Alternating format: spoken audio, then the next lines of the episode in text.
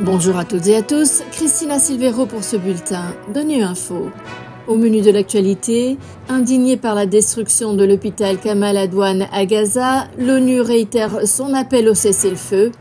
L'UNESCO appelle à protéger les droits des migrants climatiques. Enfin, l'OMS alerte contre les dangers des e-cigarettes pour les enfants.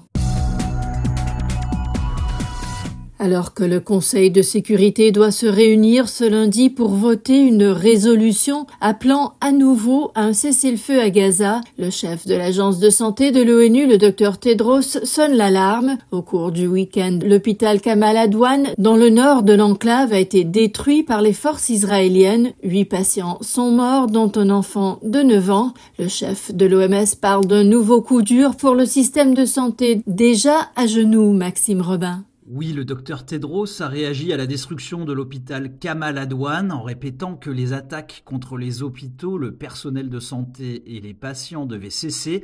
Alors concrètement, de nombreux patients de cet hôpital détruit ce week-end, de nombreux blessés ont dû évacuer l'hôpital par eux-mêmes puisque les ambulances ne pouvaient pas atteindre le bâtiment. L'ONU rapporte aussi qu'en se retirant de l'hôpital samedi, l'armée israélienne a rasé au bulldozer des tentes situées autour du bâtiment. Ces tentes n'étaient pas vides. Il y avait des personnes déplacées dans ces tentes. Y a eu des morts, mais on ne dispose pas encore de bilan humain précis. Les autorités de Cisjordanie ont réclamé une enquête. Il faut ajouter qu'Internet est en panne à Gaza. La panne a commencé jeudi dernier donc les mises à jour sur le bilan humain de la guerre sont limitées. Le dernier dont on dispose date de jeudi. Les autorités sanitaires de l'enclave dénombraient alors près de 19 000 morts et plus de 50 000 blessés depuis le 7 octobre. Enfin, samedi dernier, des travailleurs de l'ONU ont livré des fournitures médicales à un autre hôpital du nord de Gaza, l'hôpital Al-Shifa. Ils ont décrit son service d'urgence comme un bain de sang, avec un afflux constant de blessés et des patients suturés à même le sol, parfois sans anesthésie.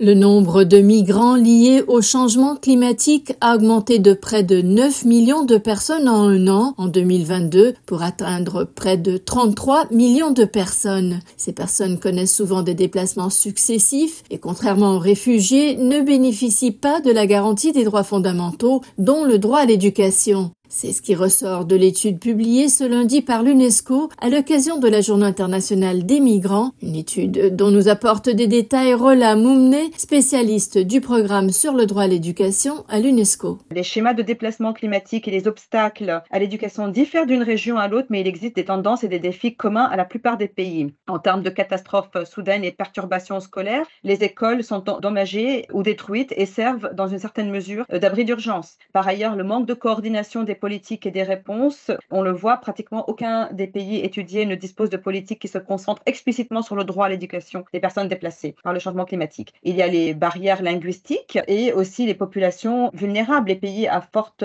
population agricole, par exemple, sont plus vulnérables à l'insécurité alimentaire due aux catastrophes climatiques et à la malnutrition, ce qui entrave l'accès à l'éducation. Il y a aussi les barrières juridiques et politiques. En général, on le voit, la notion de déplacement climatique reste invisible dans les agendas et les politiques nationales.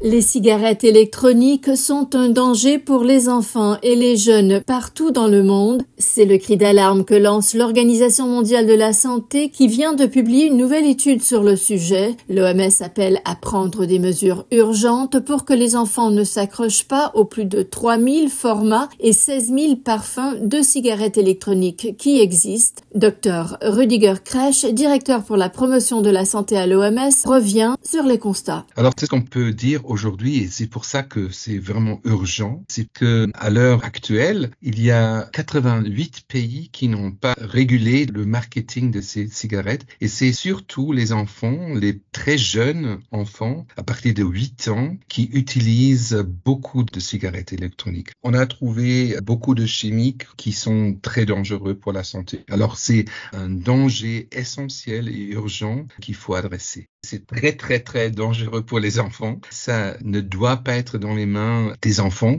et surtout avec les 16 000 arômes qui ciblent beaucoup les enfants, il faut prendre une action urgente. Et dans quelques pays, il y a une augmentation d'utilisation de 300% dans les trois derniers ans. Alors c'est vraiment une épidémie qui se déroule au niveau des enfants. Voilà, fin de ce bulletin de Nu Info. Merci de votre fidélité. À bientôt.